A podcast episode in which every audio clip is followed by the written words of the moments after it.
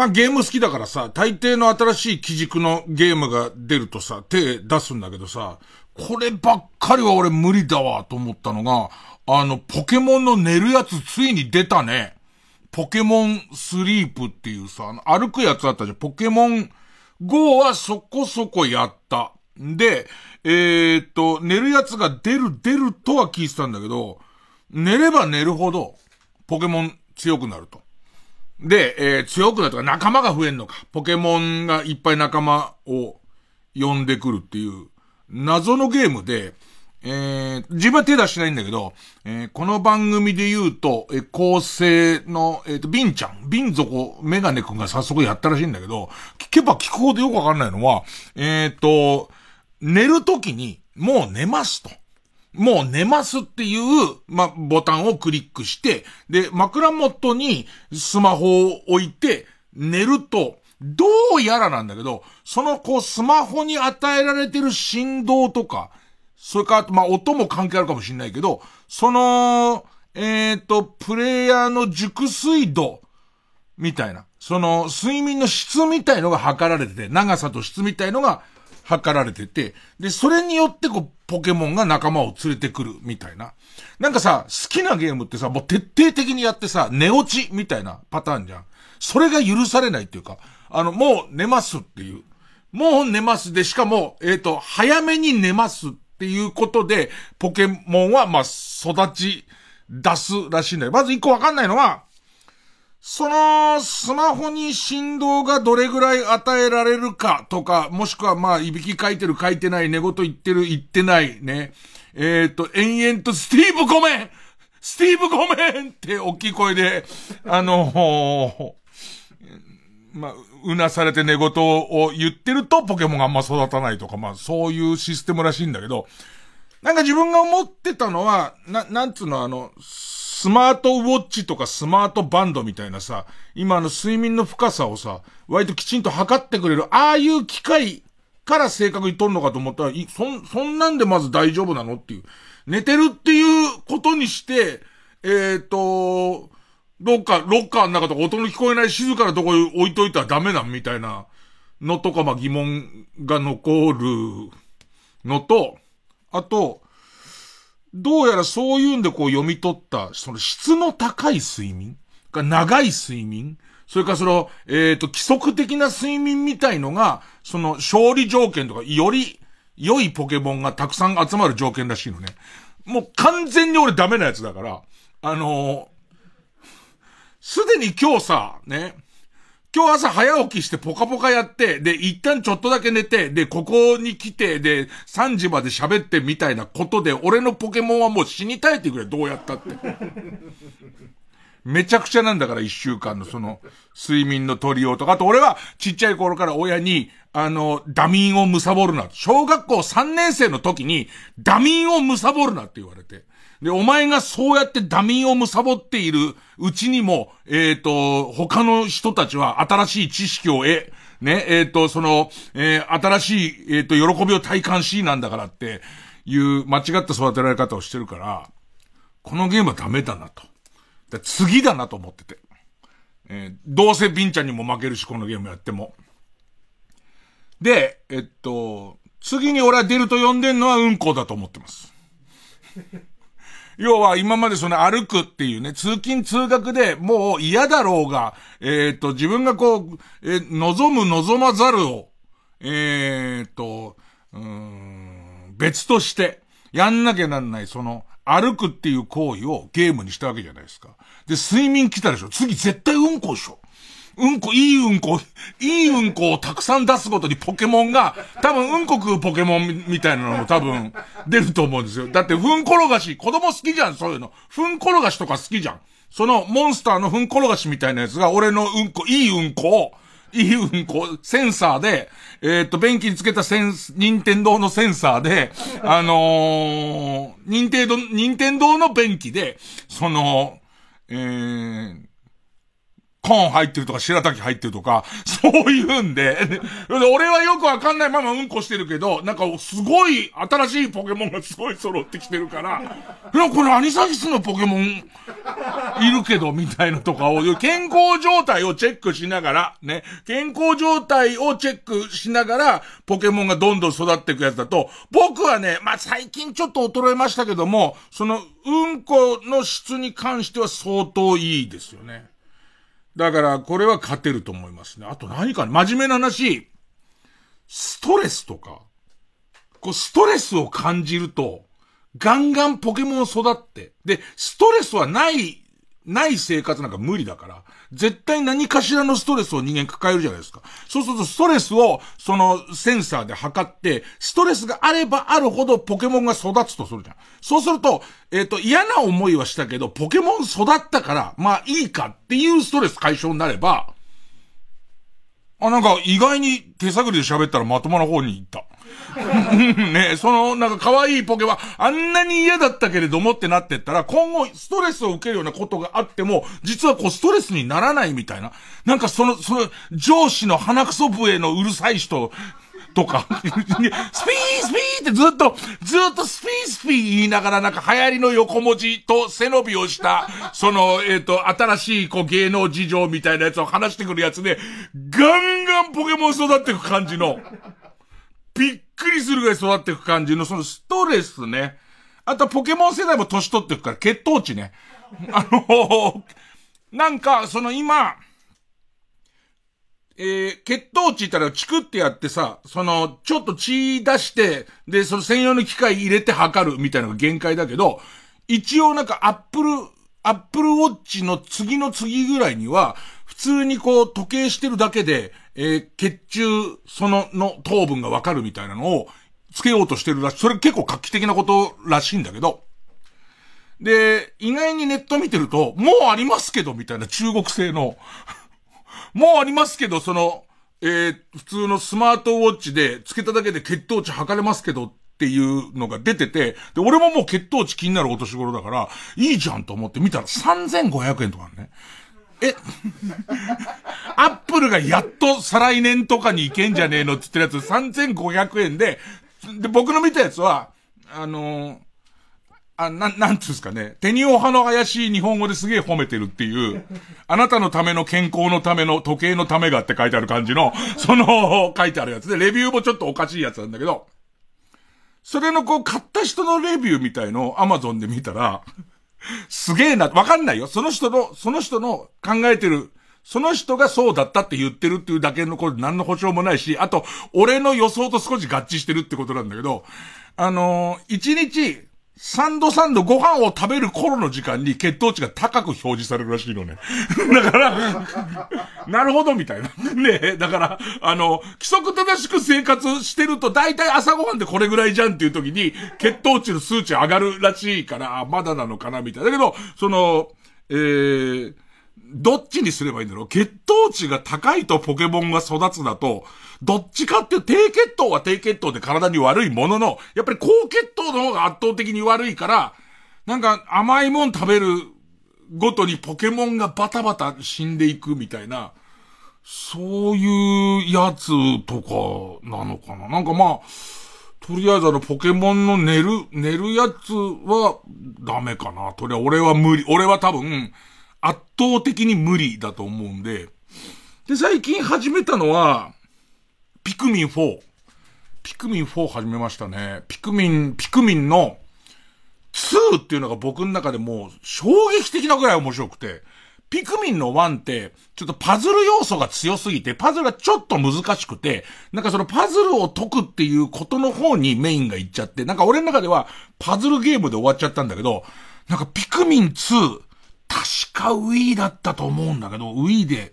やって思ったのが、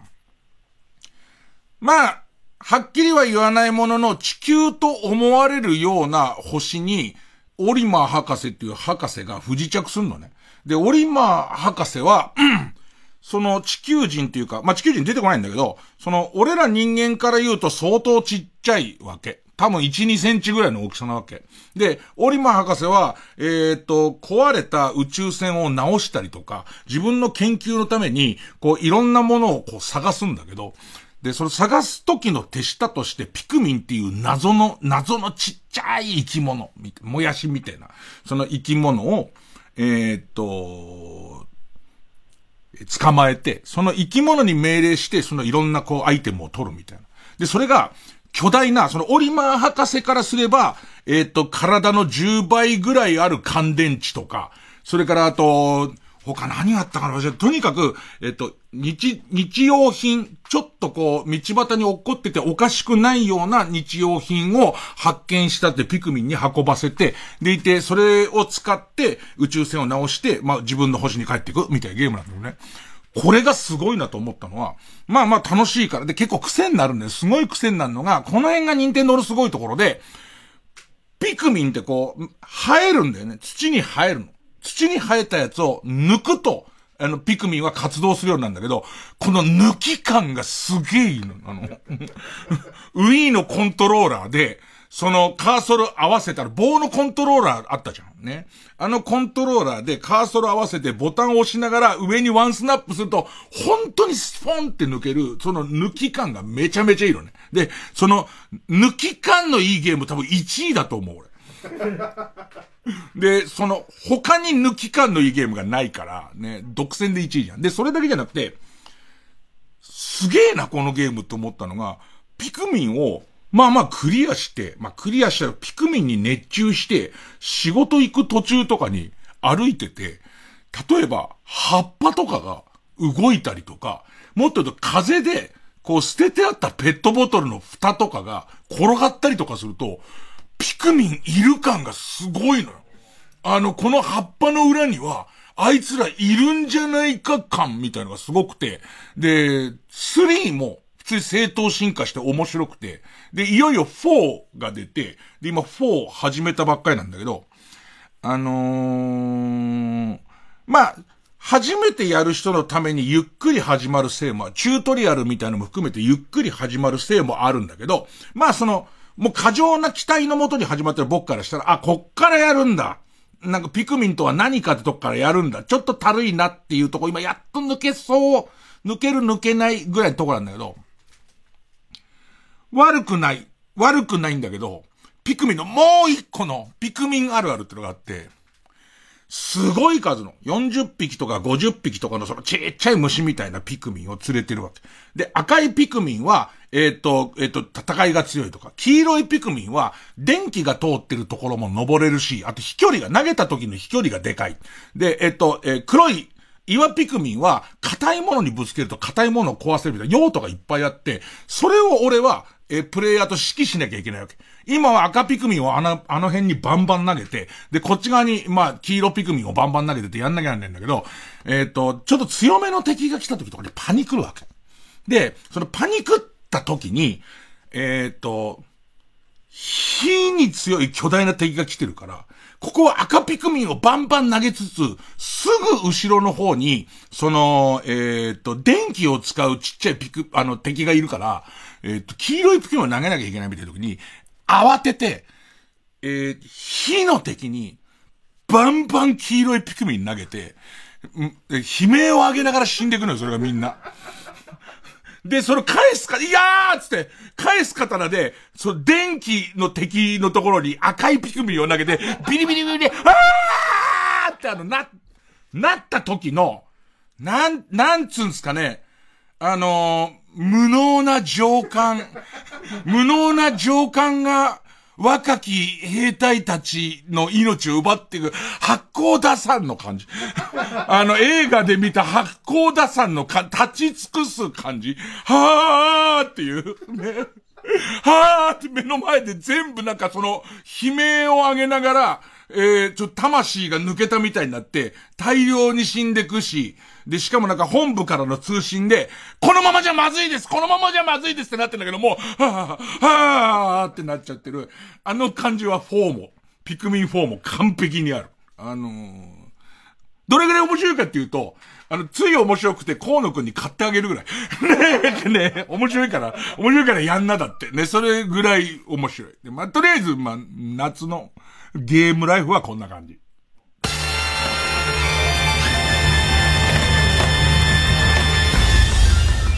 月曜ジャンク、伊集院光る深夜のバカ力。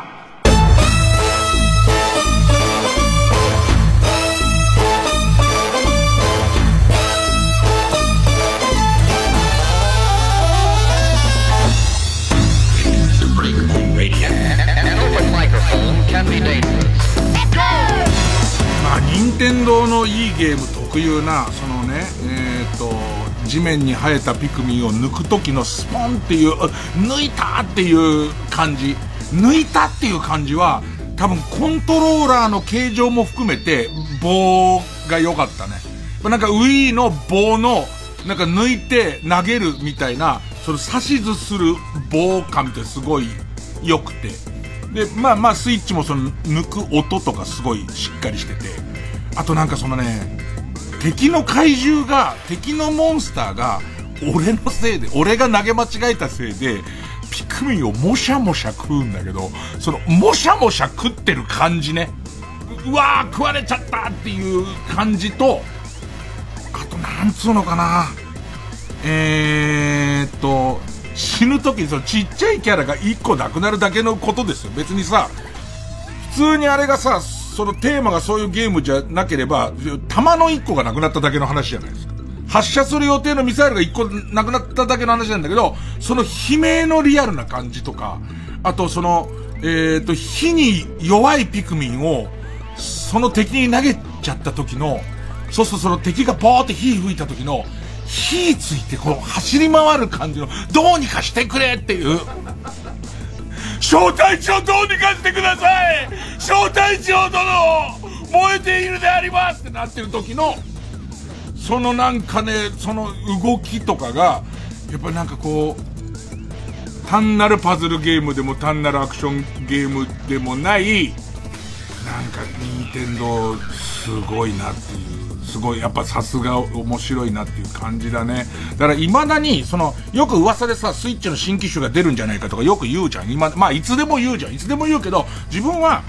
別に、こう、ゲームってものすごいグラフィックであってくれとかあんま思わないから、で、十分そのピクミンも、PS5 とかでフルに作ったリアル系のゲームに比べてどうかっていうと難しいけど、別に過不足ないのよ。過不足ない感じで綺麗だから、これ以上グラフィック良くなってくれとは思わないんだけど、最近ゼルダやってても、ピクミンやってても、読み込みが、やっぱ長いかな。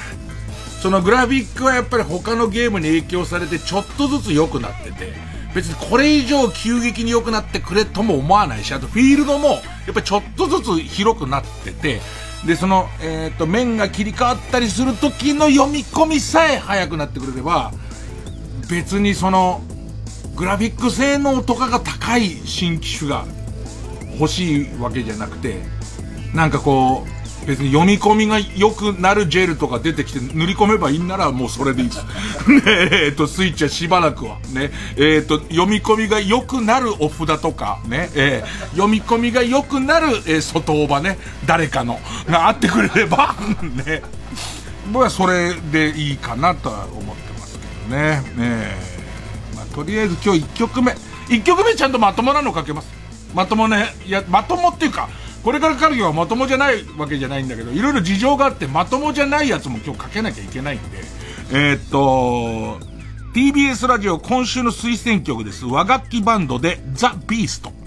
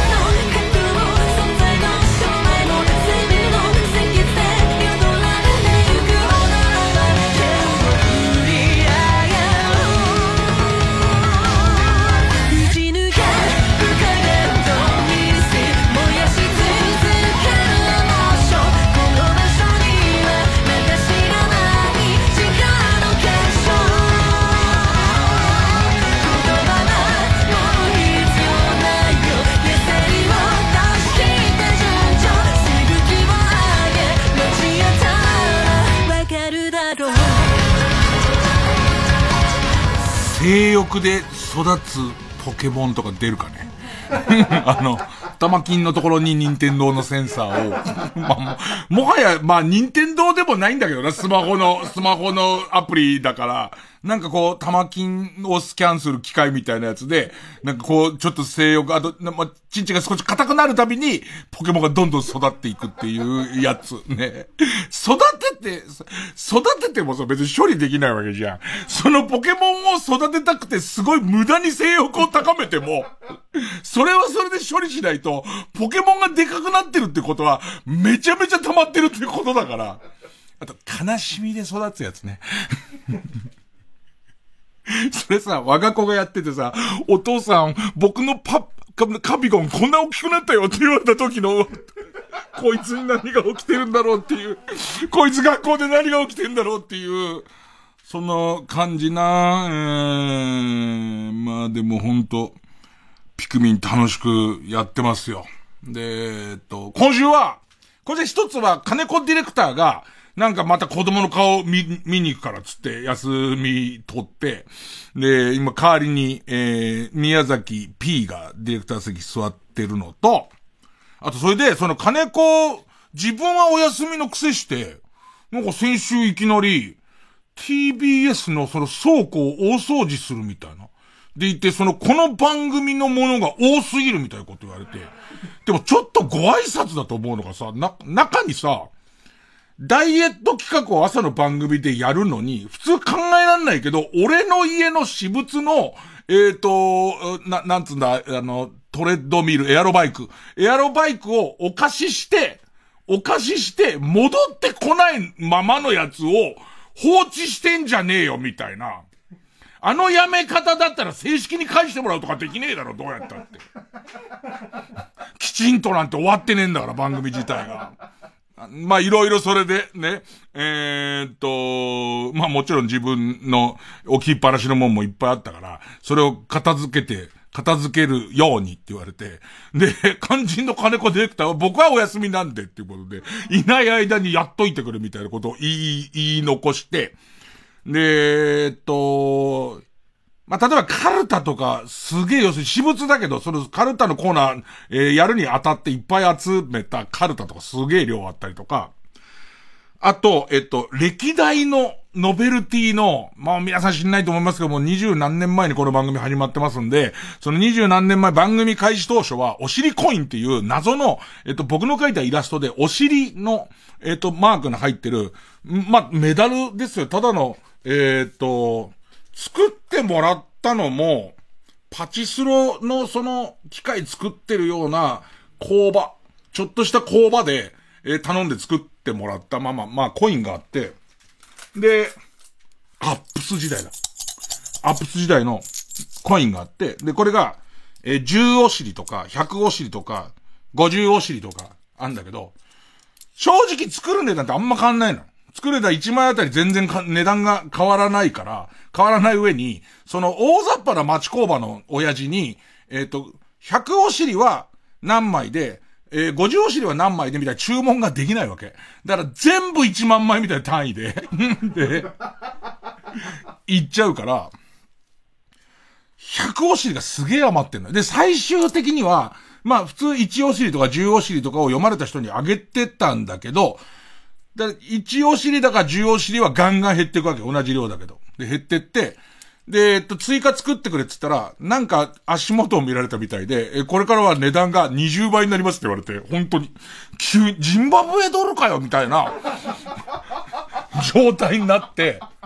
それで結局カードに変わったと。カードに変わったから、えー、っと、100お尻とか50押しはすごい残ってんのよ。で、その時も思ったのは、最後にもう100押しとか50押しとかいっぱい上げちゃえばいいとも思ったんだけど、それは申し訳なくない？政府として。そのね、こっち側は、に、日本銀行として申し訳なくない？なんか。今までこれを何お尻自分はハガキ読まれたってやってた人に、あ、急にもう100お尻いいんでって言って、すごい勢いでみんなに配るのもおかしいって思ってるうちに、すごい量の100お尻、50お尻が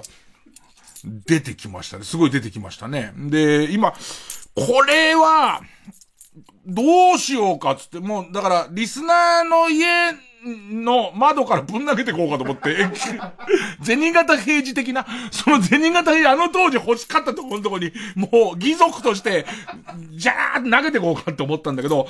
まあ、個人情報が厳しくて、ね、えーと、あと、えっ、ー、と、ガラスが割れると危なくて、で、あと高いとこが怖いからっていう理由で、それがどうもできないっつって、これどうしようかってなってたら、びっくりして、俺。宮崎プロデューサーが、8月のスペシャルウィークでプレゼントしたらどうだってのね。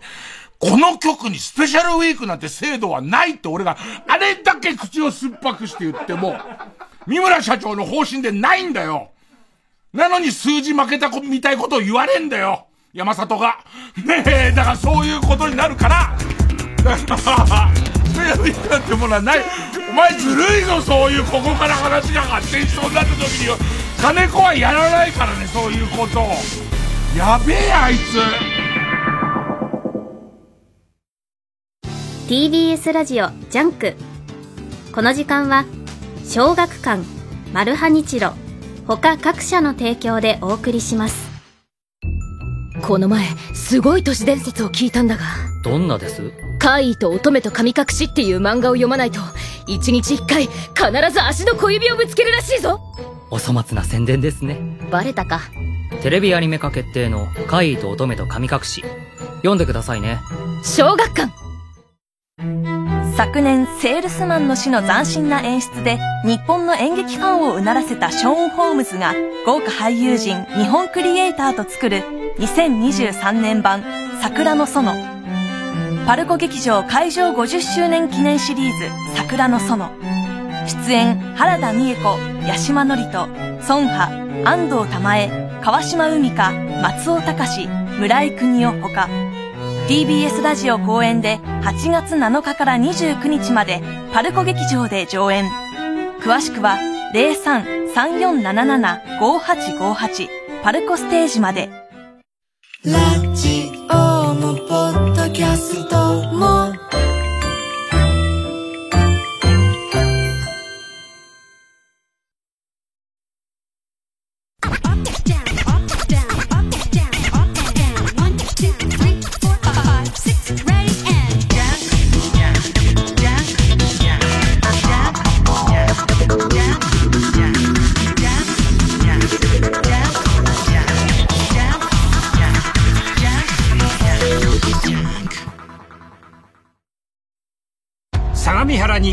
如現れた SCS の紋章。マルハニチーロが迷い込んだ先には熱気づく人々湧き上がるドリーム。次回パイレーツマルハニチーロ。SC 相模原を食で応援キックオフ。俺はオフィシャルパートナーだってばマルハニチロ。桂宮治です。私のラジオ番組のイベント第2弾を開催します。題してようこそ宮治でございます。その2 8月11日金曜日山の日夜6時からお茶の水全電通ホールで開催します。現在、お土産付きチケットをチケットピアで販売中です。ゲストは牧田スポーツさん。芸人であり、俳優であり、子沢山な牧田さんとはなんと初対面。一体どんな話が飛び出すのやら。イベントもぜひぜひ来てほしいですし、何より日曜朝5時半からのこれが宮地でございますも聞いてください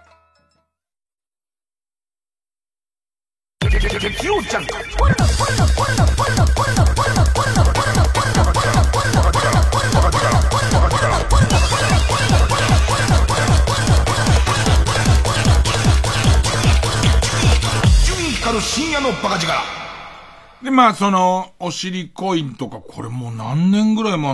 になるのかな、あの、変死体っていう番組でユニット作って歌作った変死体っていうグループの、えー、っと、CD、自主制作の CD 売ったんだけど、で、これも、まあ、懐かしい話なんだよ。何年前かなえー、っとね、まあ、10年、20年経つと思うんだけど、まあ、リスナーと詩作って、でいて、えっと、パソコンである程度こう、ランダムで曲作って、で、まあまあ、レコーディングしてみたいなことやるんだけど、最初全然お金がないから、当時もう言葉としてなかなかなくなってきてるけど、生 CD っていうその、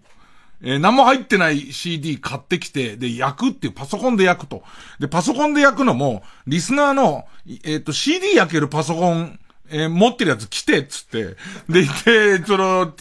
TBS の一番でかい部屋に呼んで、もう、なんつうのかな、あの、裏 DVD の工場みたいな。それ狭いとこにみんなで集まって、でいて、そこでみんなで少しずつ焼くっていう。でいて、エラーが、エラー出んだよ、当時のやつってさ、その、えっ、ー、と、各自の、普通の学生のリスナーとかの持ってるパソコンのその性能もそうだし、それからギリ安いその生 CD を買ってきてるから、エラーが出たりとか、して、で、そのバージョンのやつが結構ある。その、えっ、ー、と、みんなで作った、えー、闇、闇工場でね、あの、全裸監督の最初の方のビデオ工場みたいな。ね、シーズン1の全裸監督で必死に裏ビデオ作ってる工場みたいな、あの感じで作ったやつは、多分、当時の生 CD のクオリティから言うと、今読めるかどうかが保証できないから、まあ、そっちはダメとして、その後それを、それで儲けたお金を元手に作ったバージョンは、ちゃんと放送もされて開けてないから、これはまだ聞けるような気がするんだけど、これ、なあ、あのー、8月の2週目ぐらいにプレゼント企画するのと、別に気まぐれに言ってるけど、な、なんで2週目なのかは。最終週で、8月は最終週なの。8月の最終週に、なんかプレゼントしたりとかっていう、夏休みも終わりだからっていう、ただそれだけの理由でね。これも結構な枚数あんだよね。で、何より困ったのが、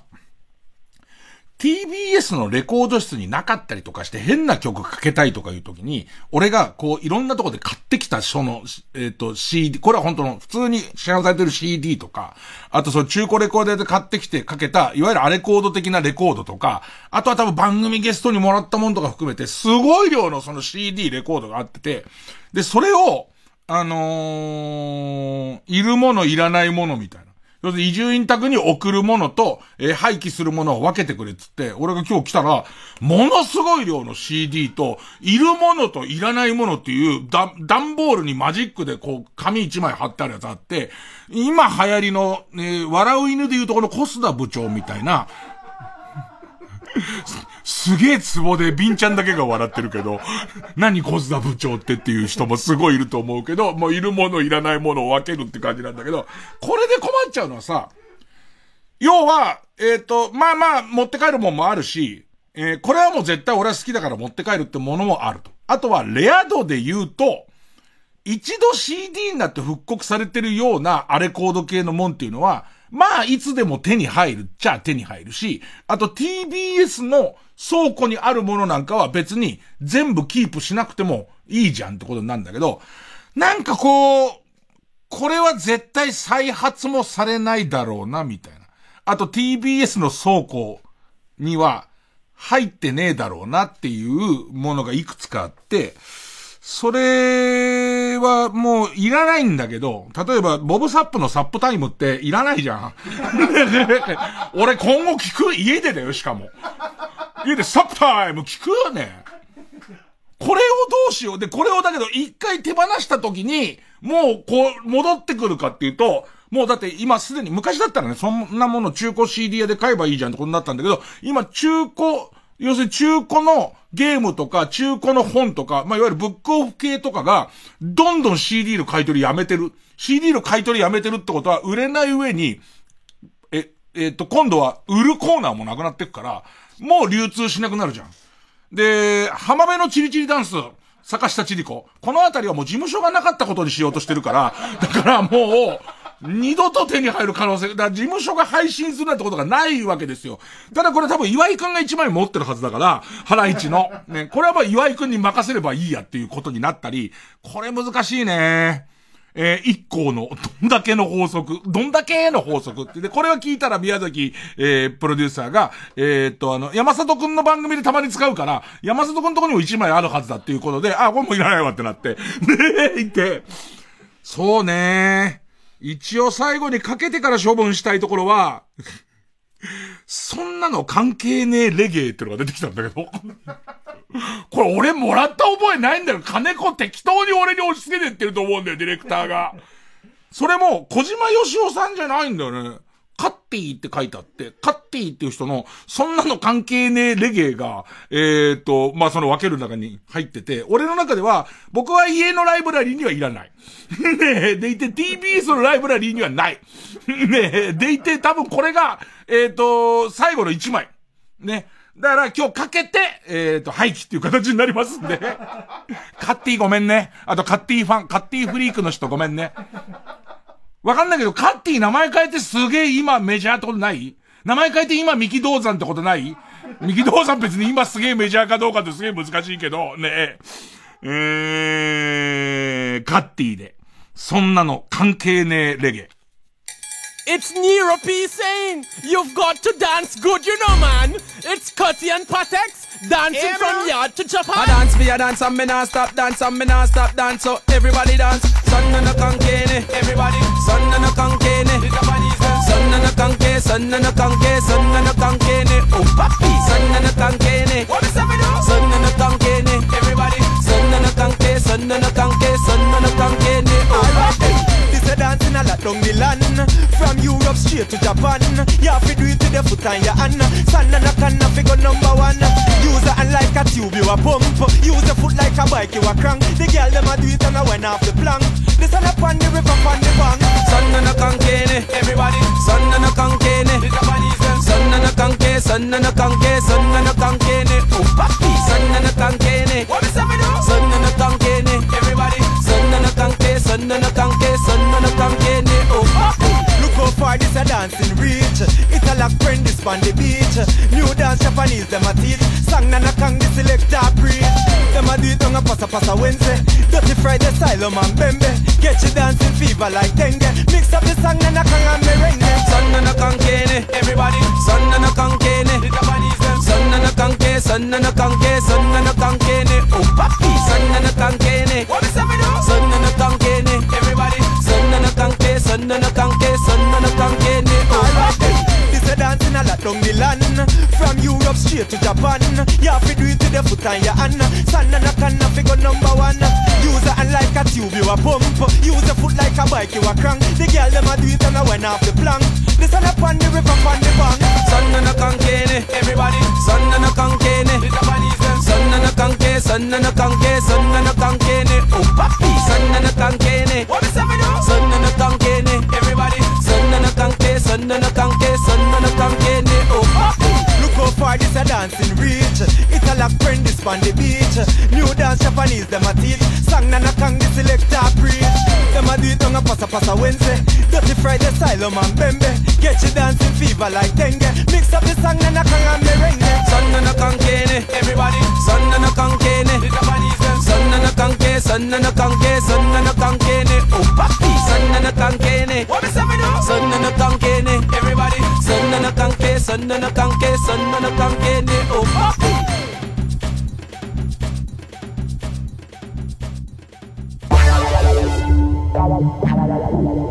Come, come.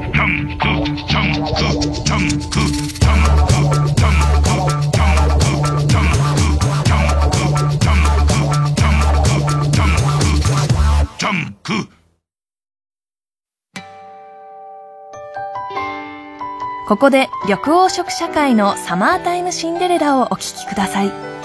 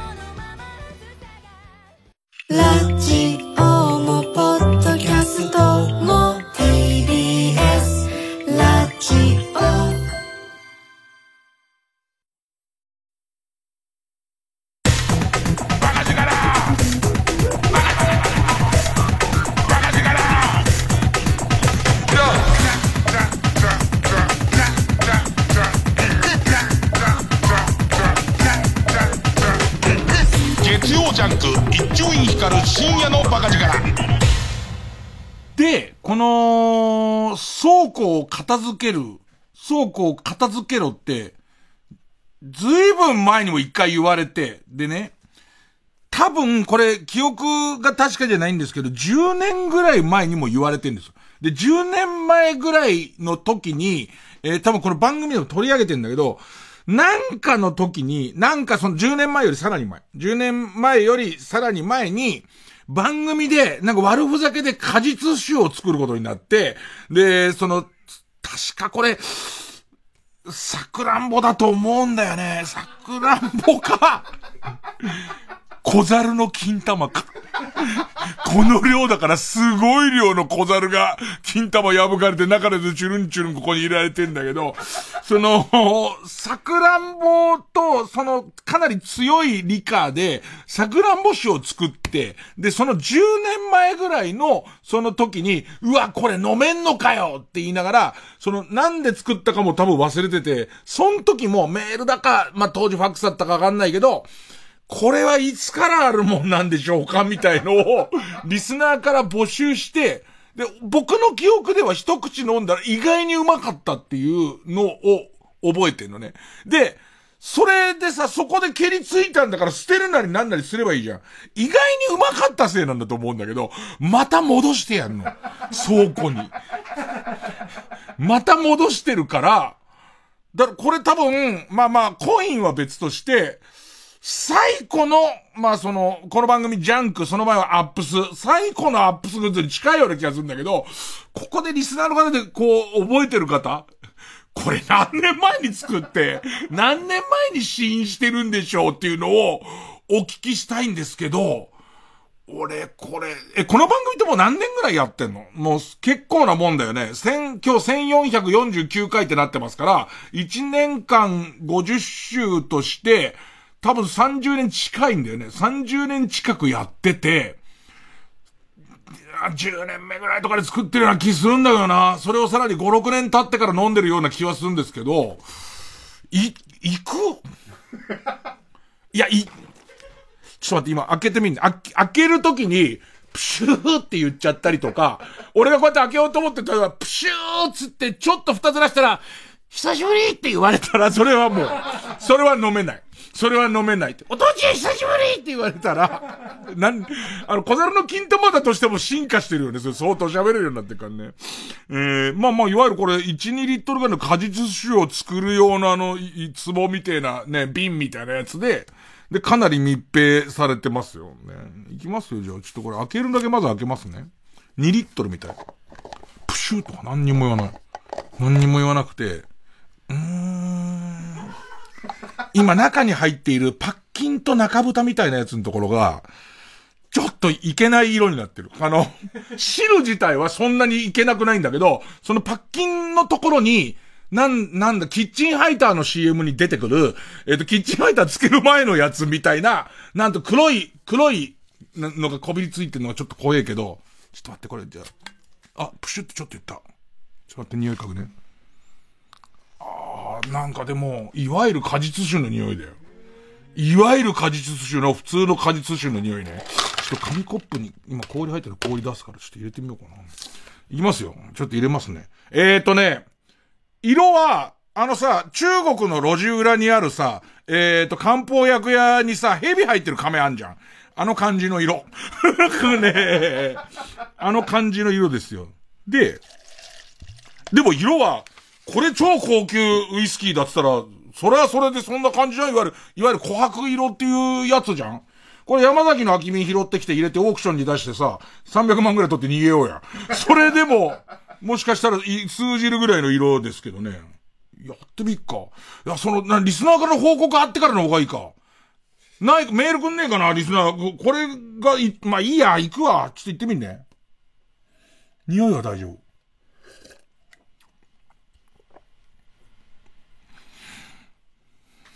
うまい。あの、もしかしたらだけど、その前に飲んだ時が多分10年ぐらい前だと思うんだけど、多分、えっ、ー、と、コクを増してると思う。いやいや、これ本当に嘘じゃなくて、河野数言ってみて。ちょっと、すごい高級なもんなんですよって言われたら、すごい高級なもの、えっとね、ちょっと、えっと、紹興酒っぽさみたいなのも出てんの。おそらく、高級な桜んぼと、え、ザラメと、えっと、すごい強い焼酎で、辛さみたいのがちょっとだけ残ってるから、アルコールちょい残ってると思うけど、ちょっと行ってみてよ。行った。あ、行った。行った。行った。あ、結構いけるだろう。味が深いですね。そうなんだよ。ちょっとこれ倉庫入れといて。いや、なんか前の時もこんな反応だったと思うんだけど、腐んないのか？やっぱ強いアルコール入ってると腐んないのかな？なんてことを言ってたのにね、なんつって。いじみさん次の週からお休みだったね、みたいな。あ、いやでもこれって、貴重なもんなんですよって言って言われたら、相当、あ、それを信じるぐらいの、でもこれ果実酒で、下手するとこれ20年もんなんで、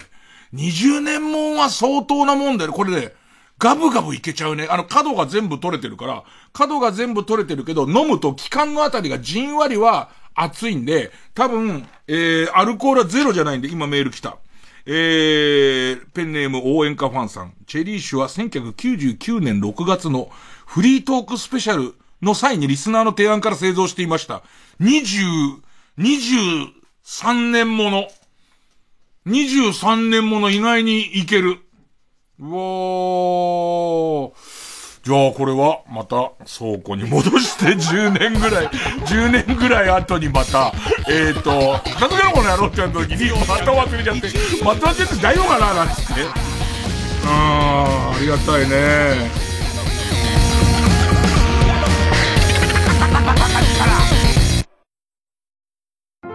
TBS ラジオ公演、相原智子赤富士絵画展、いよいよ開催。画家としても活躍する女優相原智子。代表作赤富士のほか、およそ50点の作品を展示販売します。7月26日から31日まで熊谷市八木橋百貨店で開催。28日からの3日間はトークショーとサイン会も行います。詳しくは TBS ラジオのホームページイベント情報をご覧ください。アメリカ演劇界の巨匠アーサー・ミラーの脚本によるスリリングに展開する悲劇。ニューヨークを舞台に橋の下で身を寄せ合う人々を生々しく描いた社会派ドラマ。パルコプロデュース2023橋からの眺め。出演伊藤英明酒井真紀福地桃子松島翔太和田正人高橋克実。TBS ラジオ公演で9月2日から24日まで東京芸術劇場プレイハウスで上演。詳しくは0334775858パルコステージまで。TBS ラジオジャンク。この時間は小学館マルハニチロ他各社の提供でお送りしました。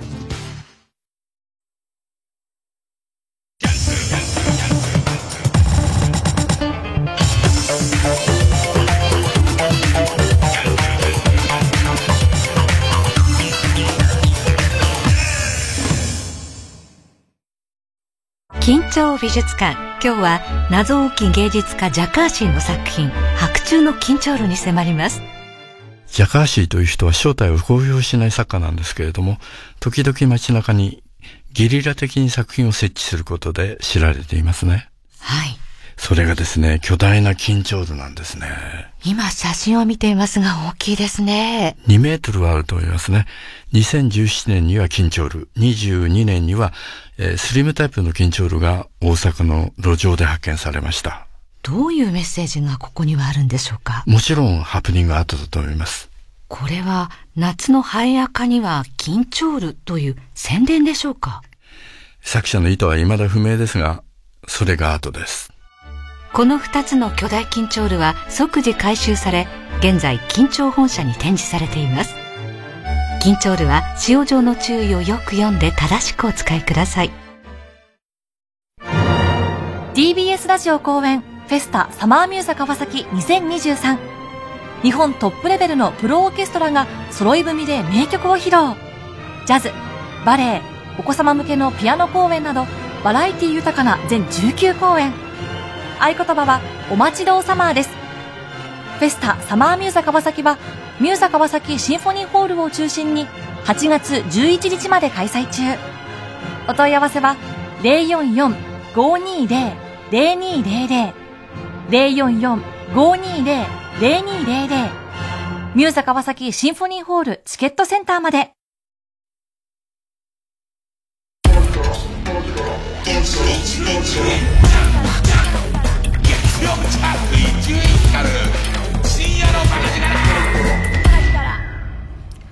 えーと、まず、うまい、うまい、相当うまい、このチェリッシュは相当うまい。で、えっ、と、二十何年入れてることで、古酒っぽいっていうか、ちょっとこう、紹興酒っぽくもある。で、あと、えっ、と、丸みのある、美味しい味になってる。砂糖の味とかと、砂糖とアルコールがちゃんと調和して美味しい味になってんだけど、そこそここれアルコール度数あるよね。なんかその喉を通ってく時のあったかさで言うと、20、30ある気がするんだよな。でいてメール結構来てて、えー、っと、ラジオネーム本類マックスさんから、え自分のメモを見たところ、2015年の2月、1009回記念放送で一度開封していると。で、えっと、それが多分また、えっと、あ、あれ、倉庫の掃除じゃなくて、そういうことなのか？何か記念放送だからだったのか？で、その際にも伊集院さんは最近飲んだ酒で一番うまいと言っているっていう。いや、だけど俺はその時の記憶と、その、こう合わせて、よりうまくなってると俺は思うね。えー、ただやばいのは、今あまりに美味しいんで、まず試飲した後に今度氷入れてロックの状態にして横に、えっ、ー、と、でかい紙コップに入れて置いちゃったらね、これ飲みながらは多分やばいと思う。これ飲みながらは多分この時間でしかも放送中はスコンっていっちゃいそうだからちょっと怖いかな。えー、あとですね、えー、もう一つラジオネームとしざきさん。えー、と、あの、CD 工場。一般のリスナーの人に CD 焼けるパソコンで、えっ、ー、と、いわゆる、その移動できるやつ持ってるやつ来てっていう、何人ぐらい、20人ぐらい来た気がするんだけど、それをこう、中、まあ、このスタジオよりは広いけれども、まあまあまあ狭いところに閉じ込めて、で、どうやら焼いてもらって、自分はレッツノートを抱えて、えー、参加しましたよっていう、えー、みんなで手焼きして、えー最後、枯れ牛を食べたのが懐かしいです。だって、枯れ牛、枯れ牛一杯で働かせていましたから。いやー、懐かしいね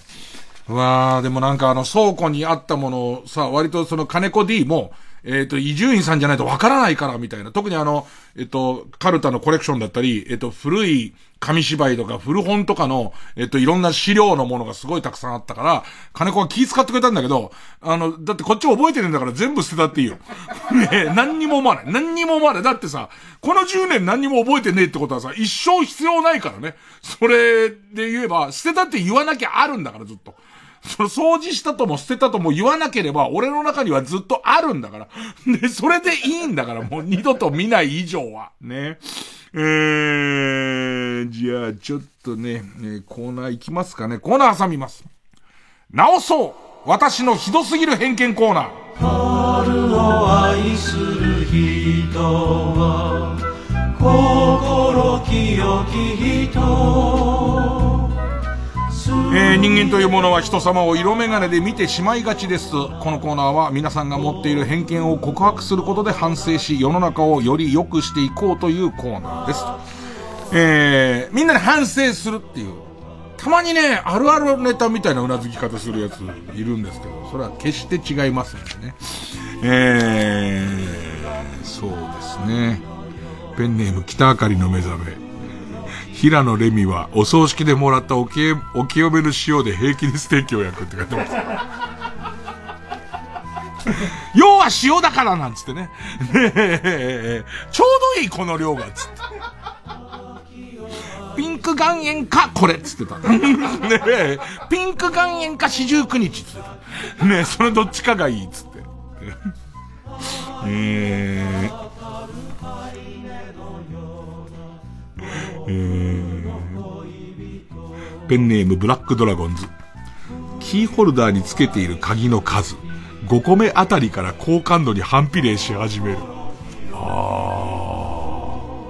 ー。まあ、鍵はいいわ。鍵はいいけど、まあまあ、ストラップとかキーホルダーの鍵はまあ必要あってつけるんだろうから、それはしょうがねえかなと思うけど。うーん。ペンネーム、お父さんの宇宙が来たよ。大人、大人も泣けるろれつが回んなくなってるじゃねえかよ。結構強えじゃねえかよ。大人も泣ける絵本は、子供にはそんなに響かない。ちょっとわかんだよね。結果的に大人にもっていう本はまだしもなんだけど、この手の狙いのやつはね、俺なんだかんだちょっと仕事、仕事絡みで、小学生の低学年と小学生の高学年が書いた本をおすすめする、本をおすすめする作文、ちょっと感想文とも違うんだ。えっ、ー、と、人に本をおすすめする作文っていうのを、の、審査っていうか、良かったやつ、伊集院さんが選ぶ良かったやつ、これ、みたいな仕事して、なんかそう、小学校の1年から3年が書いてる、えっ、ー、と、この本を僕はみ、あの、こういう人に読んでほしいです、みたいな本を、えー、やつをやったの、仕事をしたの。で、本当にこう、いい作文が多くて、選んだからにはこいつのおすすめしている本を買うっていうので、今、やたらその手の本読んでんだけど、あの、おすすめの作文がすごいいいんだけど、本自体は、なんかこう、そうでもないっていうか ね、子供だから、えっ、ー、と、心の不思議みたいな本がとても良かったっていう、な話を書いてて、その子供の書いているなぜ心の不思議を自分が読みたくて、えっと、僕は誰々さんの考えてることがわからなくて、で、誰々さんはなんでこういうこと言うんだろうと思ってるうちに、自分の考えてることもどんどんわからなくなってきた。で、その時にこの心の不思議っていう本を見つけて読んで、あの、すごく良かったっていう。だから、えー、お友達が何考えてるかわからなくなったりとか、自分が何を考えてるかわからなくなっている人にこの本を勧めたいみたいな文章があって、すごいいいこと書くな、この子と思って。で、思わずそれをポチって、家届いてみたら、その本はそうでもなかった。その本自体は、それは言い切りすぎだろうみたいな感じになってたけど。えー、ペンネーム、形状記憶老人。田中みな実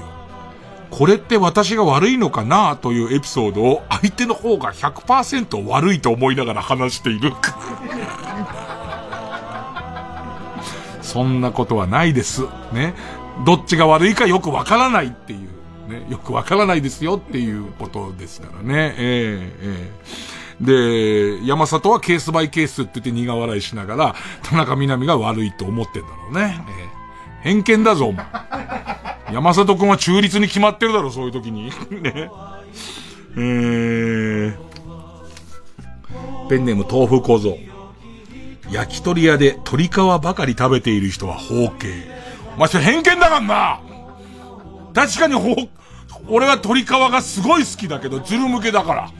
もうびっくりするぐらいのズル向けだ。びっくり、あもう、なんかあまりにズル向けすぎて、下半身が進撃の巨人みたいになってから、こっちは。それぐらい向けてますから。鳥皮は好きですけど、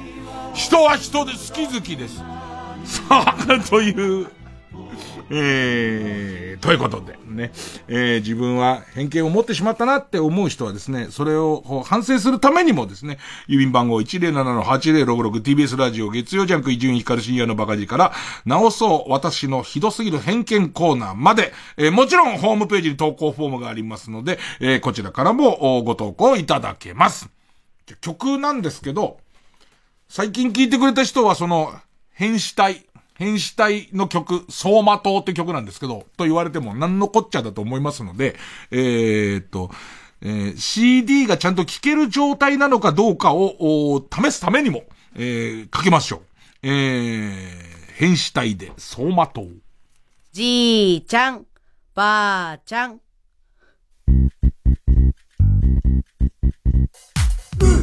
は子供の夢を壊すこが変だよ？俺以外ブースもおしゃれもしねば土ハートチップル食べたてで漫画めくって殴り合い俺のふぐりを焼くフェアリー未来日記でケツを吹け。燃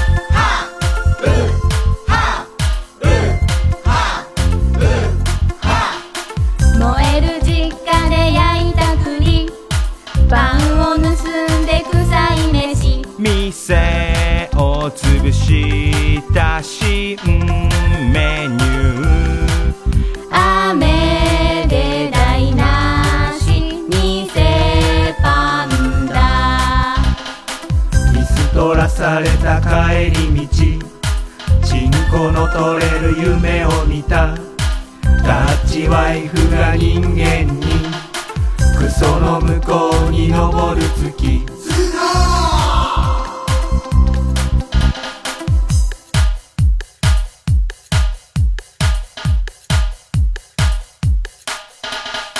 乳首を隠す星マーク。今に誰も来なかった。それはダメです。お嬢さ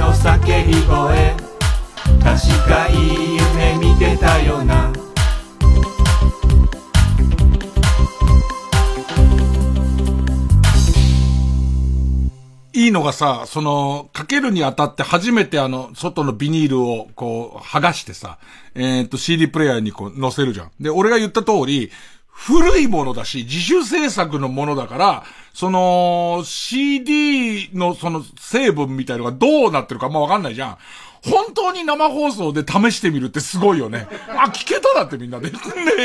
ちゃんとなるじゃん、エラー出ずにだって。あとやっぱりね、名曲だなと思うのは、もういきなり、こう、入り口の、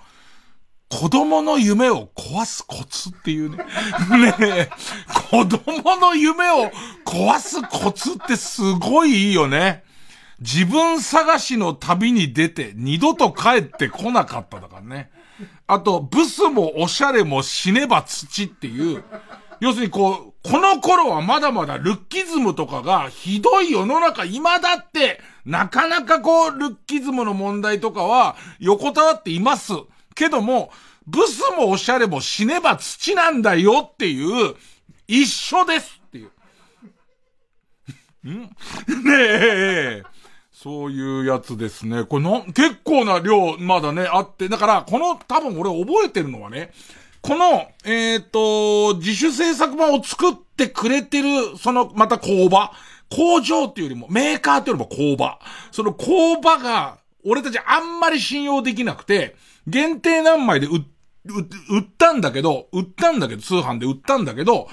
えっと、クレームが、エラーが出たからって言って、返品になる可能性を、どれぐらい取るべきなんだって言って、結構その返品の可能性あんじゃねえか、エラー出る可能性あんじゃねえかって言って、残してたやつが多分未だに残ってるから、あんまりそのクレームはなかったんだね。返品はあんまりなかったんだけど、それぐらい怪しいクオリティのものが、そこから10年以上経ってたから、だからこれプレゼント企画やったとしても聞けねえ可能性はありますけどね。それはまだまだ全然ありますけどね。うーん。じゃあ、CM 行きますか。月曜ジャンク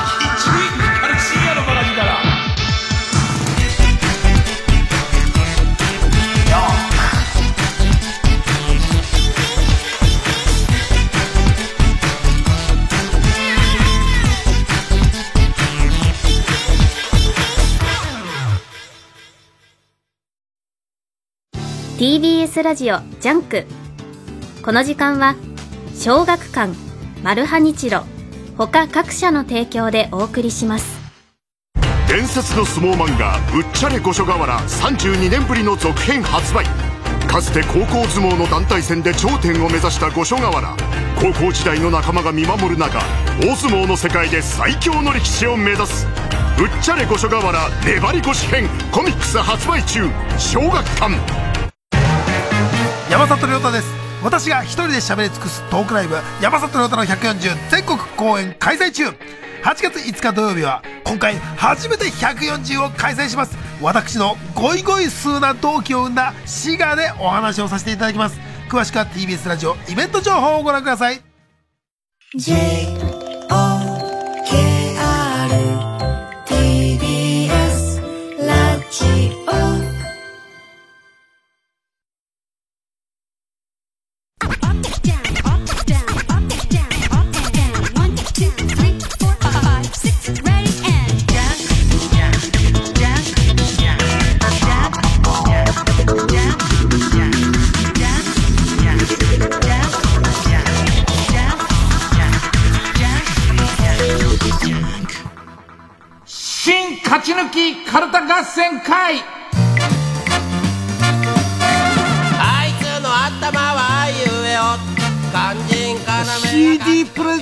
ってやると、もしそのエラーが出て聞けないかった時に、また当たったのにってなっちゃうから、お医者さんごっこ用の額につけるやつとして、っていう形でプレゼントすれば、額につけられない状態のものはないから、それだったらクレームないかもしれないですね。えー、新勝ち抜きカルタ合戦会です。えー番組オリジナルのカルタを作ろうという企画です。えーこのコーナー毎回2つのテーマのカルタが戦って、生放送で番組を聞いている皆さんからのメール投票で勝敗を決めます。そもそもが、僕がその古本屋とかフリマですげえいっぱいカルタを買い集めて、で、えっと、最初のきっかけは、ルーの札がみんないい加減だっって。そのルっていう言葉が難しすぎて、どのカルタも留守番で始まるなっつって。で、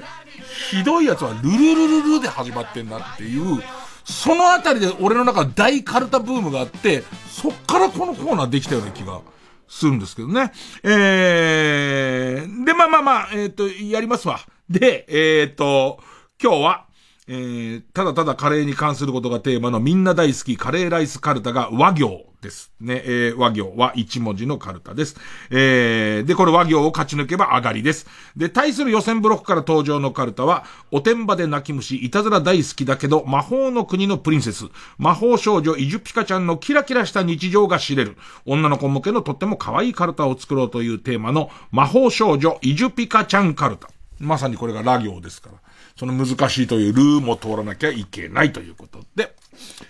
いきますか。えー、じゃあ、こちらから。みんな大好きカレーライスカルタ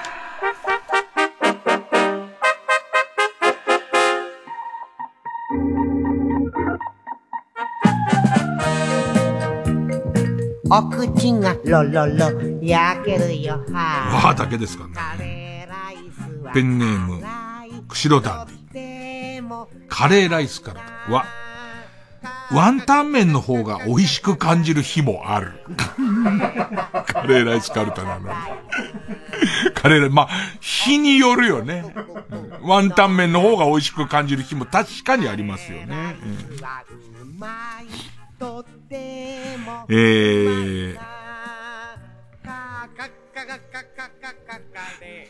ペンネーム、マイペースは、わ、わ、和道、和道開珍ですか？いや、その世界では確かに貴重なんでしょうけど、ココイチでは使えません。ペンネーム、イチゴにはうっすら毛が生えているは、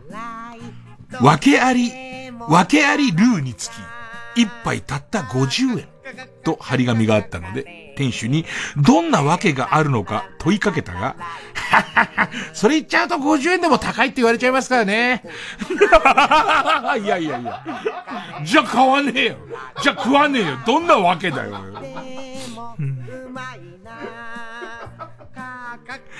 ペンネーム、ビーフチキン。別にさ、カレーライスに関するさ、面白いことをただただ書いてっていうやり方だっていいんだけど、やっぱりこう、文字で縛ってるおかげで、多少こう、追い詰められるじゃん。追い詰められると、すげえ面白いの出んなと思ったのが、わーな、私のお墓の前で、ココイチのトッピングで打線を組まないでください。これ追い詰められなきゃ出ないでしょ。輪で縛られない限りは、私のお墓の前で、ね、やることと、やらないで欲しいことの中に、このカレーと輪で縛ってあるからこうなっちゃうんだろうね。まあ、勝は4番だな、なんつって。すいません、私のお墓の前で、なんつって。しかもお盆に、ね。しかも2盆に、ね。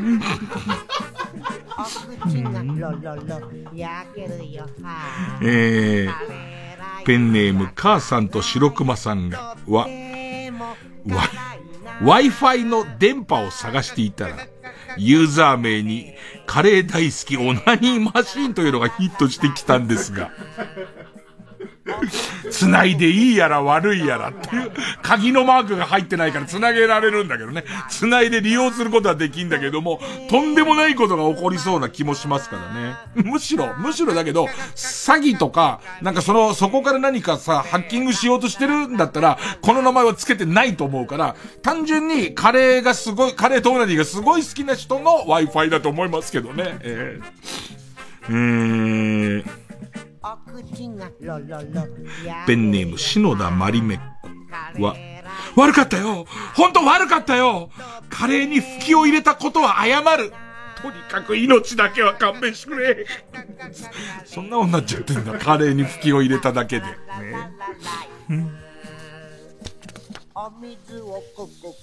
えー、ペンネーム鈴虫食べた。は、花藤なるおのカツカレーを食い逃げしそうな方が、あ、あっちだあっちだな、おい。えー、えー、オムライスを食べて、普通に会計をしている姿を目撃しました。がっかりです。わら、わらふじなるおの二人に会うことがあってさ、このラジオで取り上げられてるってことはちゃんと伝わってて、ありがとうございますって言われたけど、ありがとうございますってことでもないですけどね、えー、ペンネームセミが鳴いとるん。わ、和紙とか皿の下に敷いてるくせにまずい。なんかね、その和風だしのカレーとかなんだよね。でいてその今日のそのカレーのにどんなトッピングが乗ってるかを筆ペンで書いたりして横置いたりとかするんだよね。で、まずいの。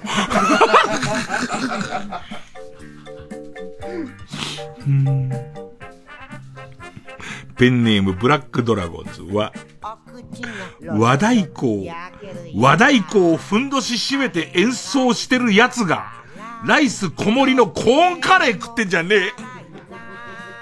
ここはカツカレー行ってほしいです。カツカレーの辛いやつガツガツ行ってほしいですよね。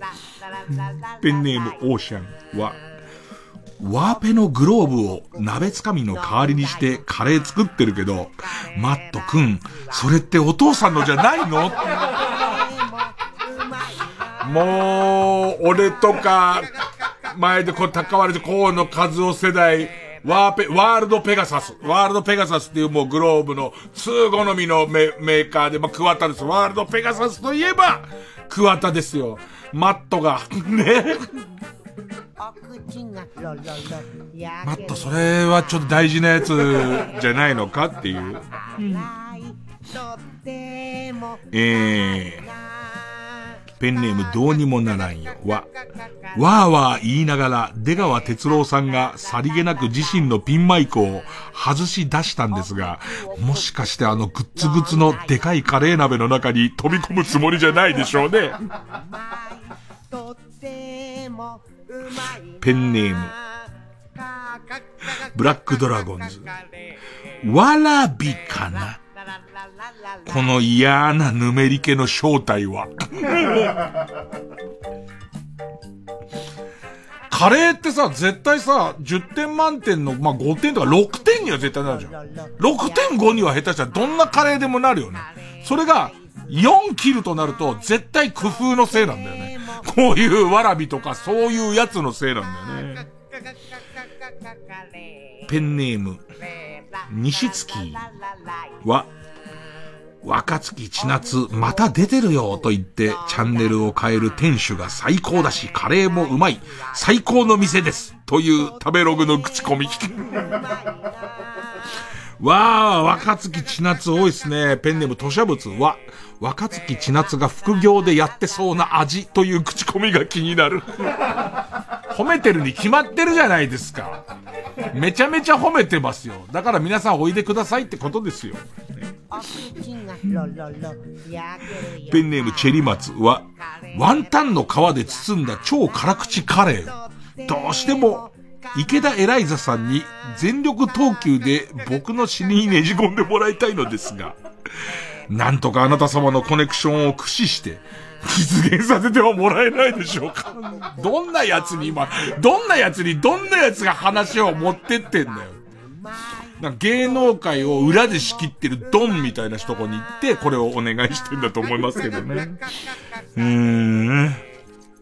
ペンネームセミがナイトルニアは、和式便器型のカレー皿をプレゼントする男は話がクソつまんでる。あれさ、でもさ、い、昔からあるじゃん。昔からあるってことはで、廃盤にならないってことはさ、一定の数出てるってことじゃん。多分あれをもらって即付き合いやめていいタイプだよね。そうやって考えたらさ、自分の、を自分であげたことも買ったこともないけど。うーん、そうですね。ペンネーム BJ サトルは、和菓子ソムリエを自称していた地下アイドルが、仕事に繋がらないと見切るや否や、薬膳カレーコーディネーターを名乗り始めました。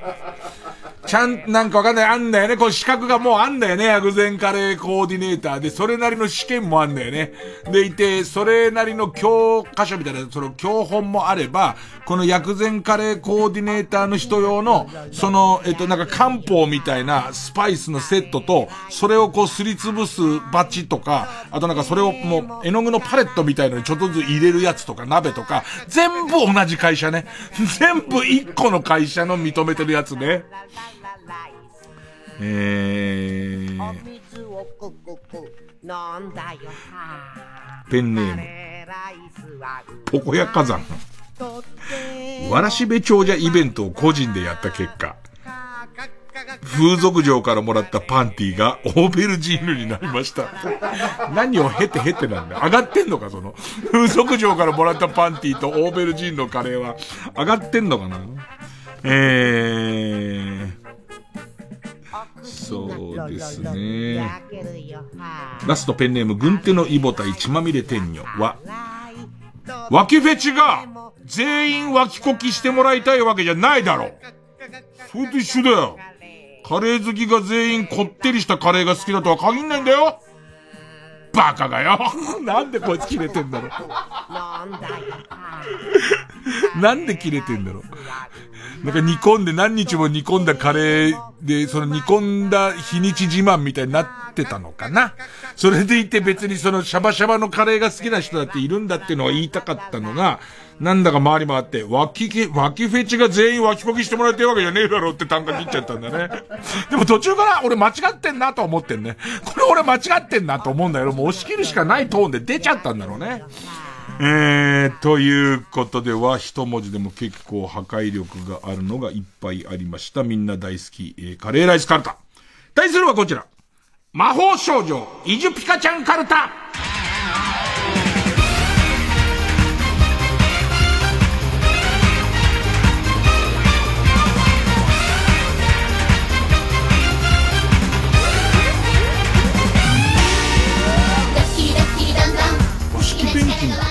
カレー皿をさ、それこそ、えー、今すぐ買ってきてって言ったら、どこ、どこで売ってなんか、売ってる場所がわかんなくないの？東急ハンズはないよね、多分。まあ、東急ハンズってのも、ハンズってのも、要は、ビレバンかわあ、ビレバンありそうだわあははビレバンで多分あれ買ってくるやついたらもう付き合わないと思う。付き合わない正解だと思うわ。ね。俺とはほら違うからっつって。ね。えっ、と、今後大きな喧嘩をするよりいいと思うんだっつって。さあ、えー魔法少女イジュピカちゃんカルタはラ行難しいところです。えー、ペンネームナックルボール。もうイジュピカちゃん大百科、イジュピカちゃんの得意技。ラ。ライザップの曲をおならだけで再現できるイジュピカちゃん。ブーチョ、ブーチョつって。え、テレンテレンテレンテレンテンも？ねえあそこもね、ぐるっと回って回って明るくなるところもできんの。ブーチョ、ブーチョだけでもすごいんだけど。みんなさ、こう、熱いし高ぶってんだと思うんだけどさ、イジュピカちゃんの口を借りて何でも言っていいわけじゃないじゃん。まして、その巻き。ね、タイトルのところ。ラ。ラビットを見て、どれだけお笑いに詳しくなったつもりでも、お前自身が面白くなったわけではないピカって書いてあるんだけど。もうま、魔法の要素も何にもないんだよ。ないピカの巻って書いてあるから。えー、ペンネーム、高原キャベツ太郎、ラ。ランバダを踊っていたら、覚えのない黒魔術が発動したピカの巻。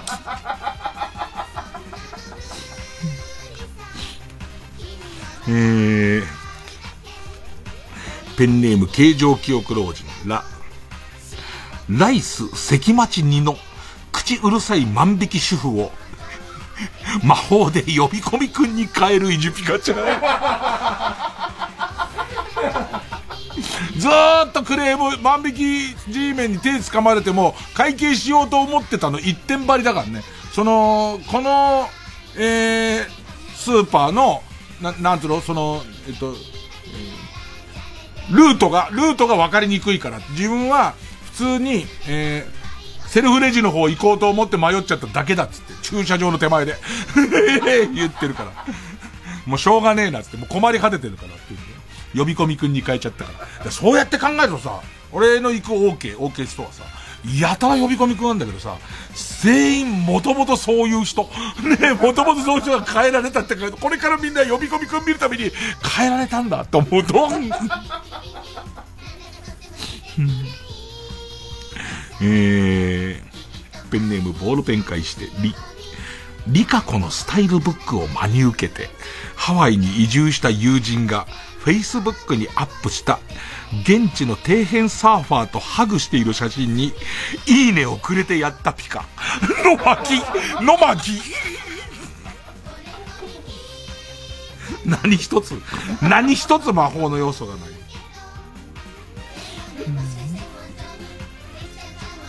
ペンネーム、アルカポネ。理、理由もはっきりしないのに、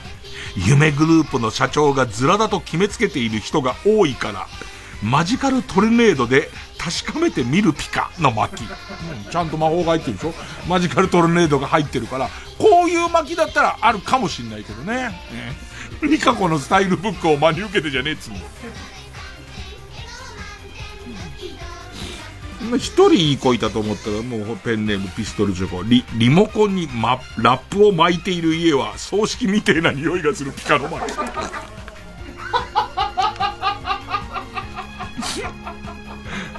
お香なのかな？そういうののこう、多分、俺に比べれば潔癖だと俺どうでもいいと思ってるからな。俺に比べれば潔癖のお家だから、その匂いの元は多分お香だと思うよ、俺。ペンネームマイペース、リ、リフティングされているサッカーボールと、山本浩二、俳優のね、男前の。山本浩二の金玉の感覚をシンクロさせて見たピカの巻き。痛い、痛い、痛いって言ってる。全然関係ねえやつがリフティングしてんのに山本浩二が、え、た、た、た、た、た、た、ペンネームナックルボール、リ、リリコと元純烈の旦那のデュエットがエンディング、今期のエンディングのイジュピカちゃん。あ、でもなくない感じするよね。なんかちょっと元気、元気ソングみたいなやつ。ペンネームソフィーと双子の姉妹、リ。両国に住んでいる彼氏にエッチが終わるとすぐにルーラで帰らせられるイジュピカちゃん。帰れお前ルーラなんだろお前いいから帰れ人を吹きながら。ねえ。人を吹きながら。お前ルーラなんだろお前。よ帰れ。ビューンっつって。たまたま鉄骨のラブホテルにいる時それやつ頭コーンっつって、ビャイーンって戻ってきちゃった。洞窟でルーラ使えないって思い出して。うん。えーペンネームボブサップ、リ、竜、竜のタトゥーが入っている風俗嬢に軽口で、相当やんちゃしてきたでしょと言ったら、想定の100倍の激重エピソードが返ってきて、チンコがピクリとしなくなったピカの巻き。誰のなんだよ。これ死体は誰なんだよ。魔法少女魔法少女だからよ。うん。ペンネームカルロス・イベリコブタル。ルービックキューブがクリアできずにイライラして壁にぶん投げたら、白骨化した死体が出てきたピカ。の巻。ガーンで、そっからミキミキミキミキつって、えーつって、ボロボロボロ骨骨っつって。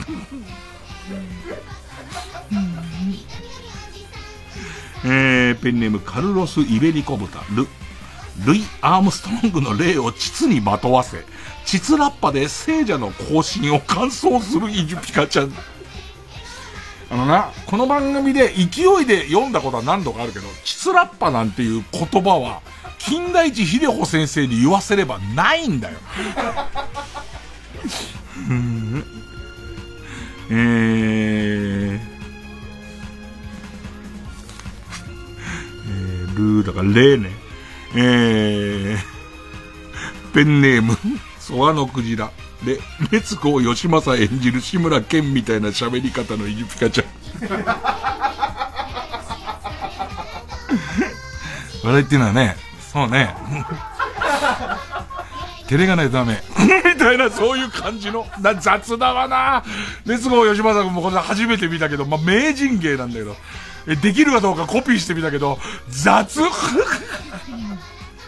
うん。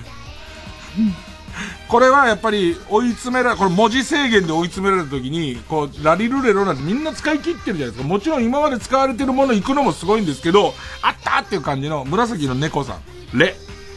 レディース・アデランスのおかげで。表情も明るくなったイジュピカちゃんだって。うーん。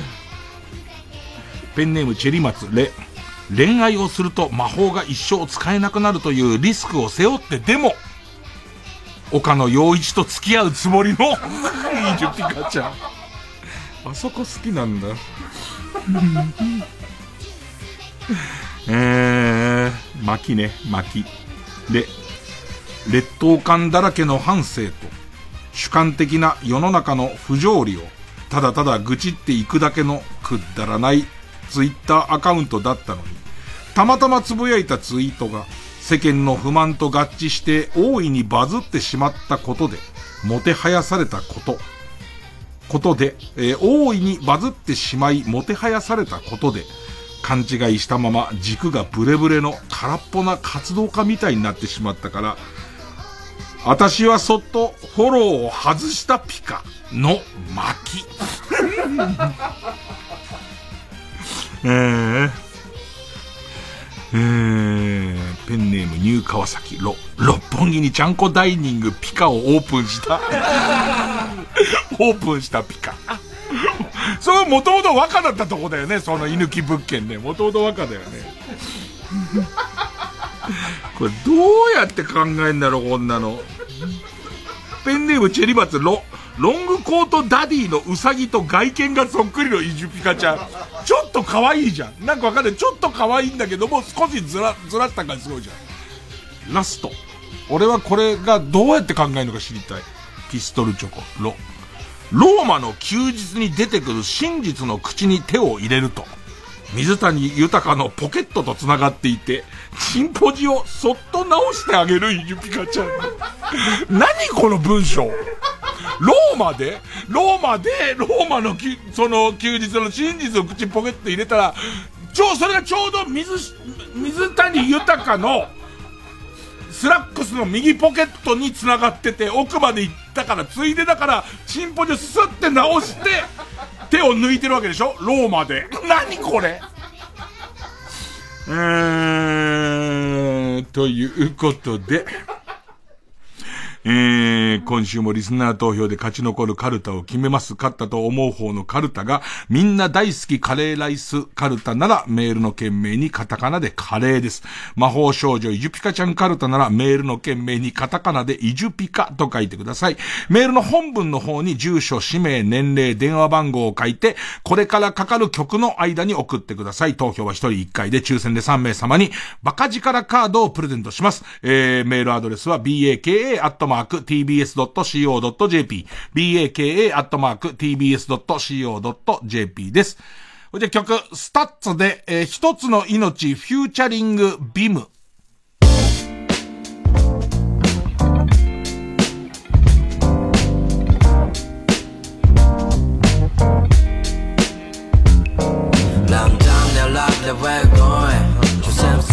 Girl to heaven boy. たるわけねんだ俺のチョイス憂鬱な岐路にちょっとしが燃え君が地球だとしたら俺は気球燃れば燃えるほど風に押されてもう遠い向こうの方そう眼科の検査のよういらないもの捨てたら軽くなるけ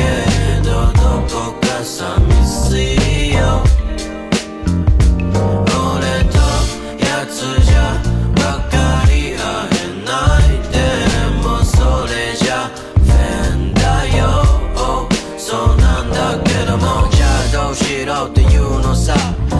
しいふりをしても草津門前払いの俺ら休み方レクチャーされないのさ。命をもう一つそれにくれないか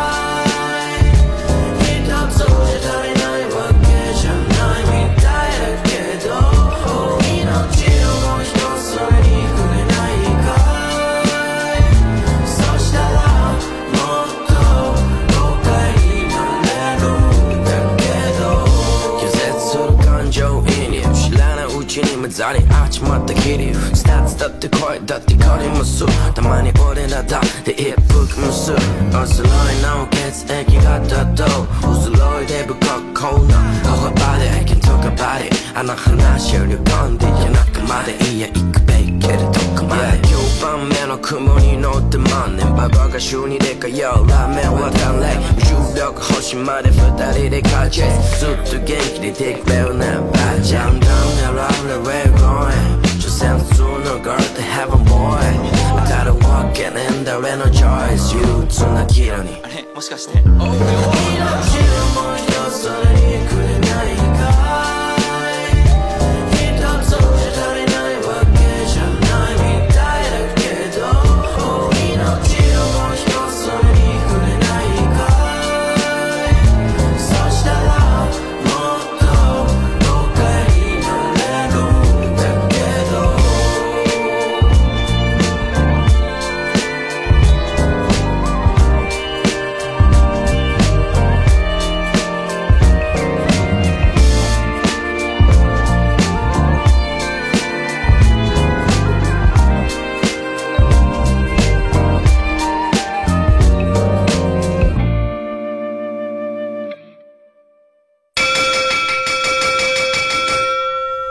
はい、投票はここまでです。久々に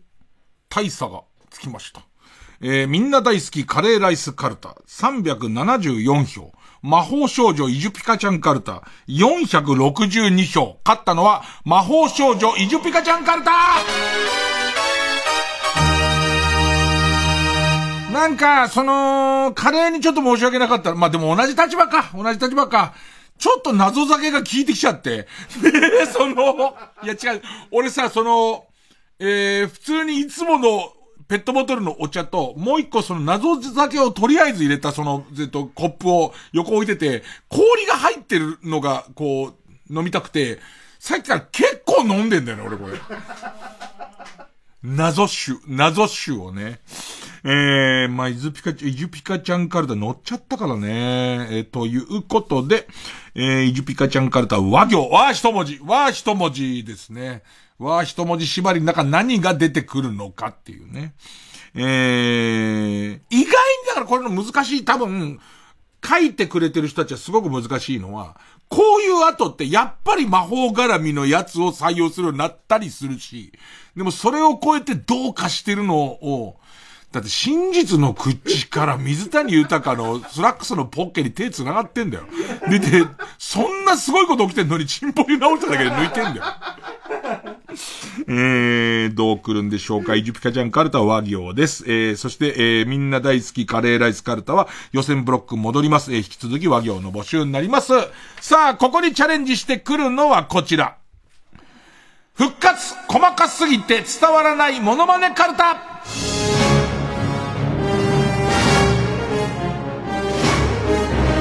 活熱望どころか年にになるらしいね。ついこの間も復活してましたけどもね。えー、トンネルズの細かすぎるモノマネに出てほしい細かすぎるモノマネがテーマのカルタです。えーと、今回はな行。な行ですね。例題はこの下。えー、さあ。な行、なにぬねの、ね、なにぬねの、ペンネーム豆腐小僧に、日本に帰りたいと三平に言われた時の長友選手と、は、平愛理さんの驚き顔。あー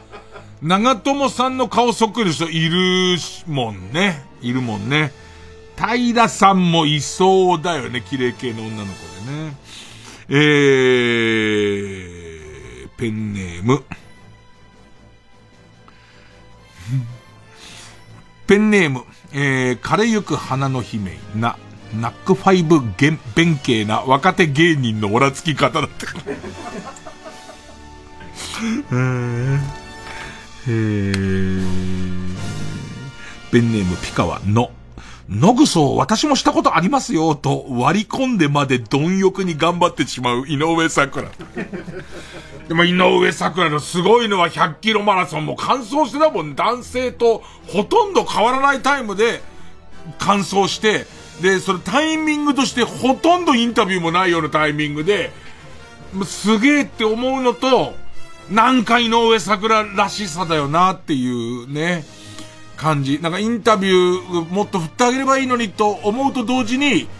なんかそのインタビューでもコオロギ途中で食べたかったみたいなことを言って、それじゃないんだよなってなりそうな感じとかも持ってて、ま、まあ、総合すると井上桜偉いなってことですけど、えー、ということで、魔法少女ユピカちゃんカルタの和行対、細かすぎて伝わらないモノマネカルタ、な行の対戦です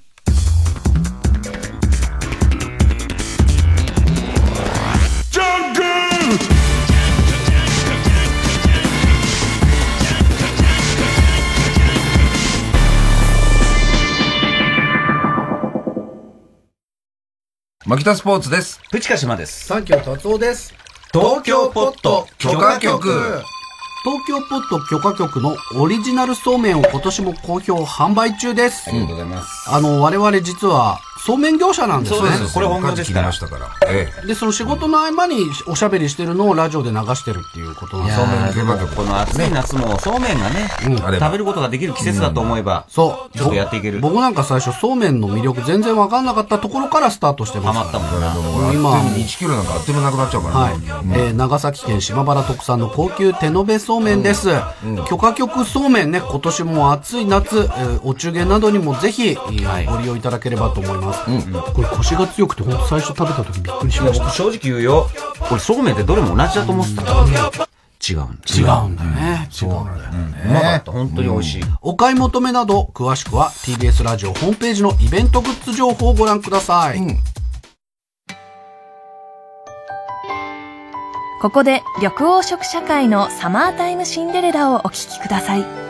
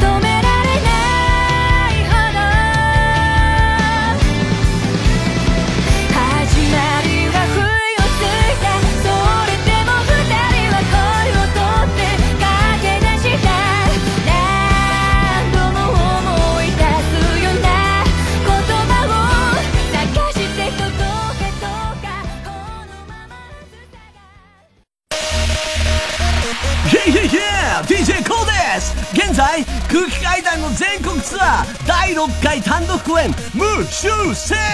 が開催中です。東京札幌名古屋千葉岡山大阪仙台福岡東京。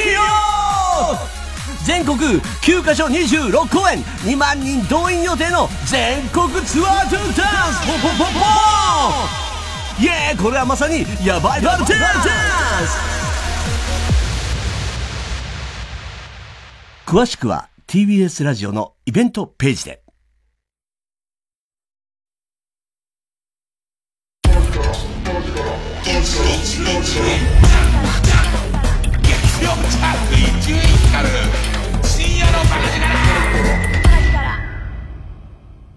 公認謎をかたしいや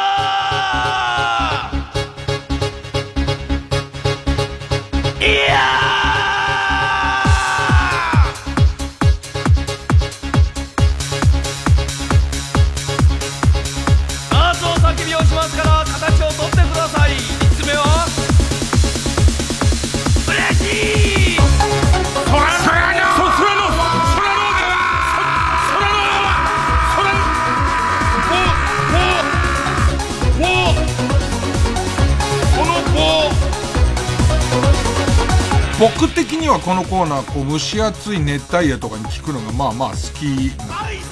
まあ、ずっと開いてはいるもののなかなかやる機会がなくて申し訳ないんですが、えー、空のアワーのコーナーです。えー、説明の仕方難しいんですけど、なんか脳みそがぐんよりするような話っていう漠然としたね、えー、コーナーです。まあ、まあ、とりあえずこんなやつですっていうのをね、えー、軽いやつからね、えーペンネーム鍵っ子は一人っ子。僕は地下鉄に乗っていると、このままこの電車は次の駅に着かないのではないか、という不安に襲われることがあります。普段地下鉄で通勤しており、電車の中では本を読んだり、携帯をいじったりして過ごしているのですが、ふとした瞬間に、あれ？まだ次の駅に着いてない。ここの駅間ってそんなに長かったかという意識が生まれ、だんだんと、もしかしたら永遠に駅にたどり着かないのではないかという不安に変わっていきます。日比谷線や浅草線のような、ゆったりとした速度で走る路線で時折この症状が発生しやすいです。伊集院さん、これって空脳でしょうか？わかるよ。すごいわかるよ。その、有楽町線よく乗りますけど、なんか、ま、まどことは言えないけどさ、そもそも長いっていう覚悟のある駅は全然大丈夫なんだよね。そうでもない時に、結構こう、スマホとか夢中になって触ったり読んだりする時に、なんかその時間の感覚、本当に流れてる時間の感覚と、その読んでるものの時間の感覚が合わないと、え、えって、なんか乗り越したかなって思うんだよね。乗り越したかなって思って、えっ、と、ちょっとドキドキしながら、次の駅を待ってると、そこからも長くて、その時に、あれ、ど、これどうなってんだみたいなのにはなります。まあまあ、えっと、序盤としてはこういう、こういうコーナーです。えー、ペンネーム、大見。私は子供の頃よくネゲロを吐いていました。そんなメールある？ねえ。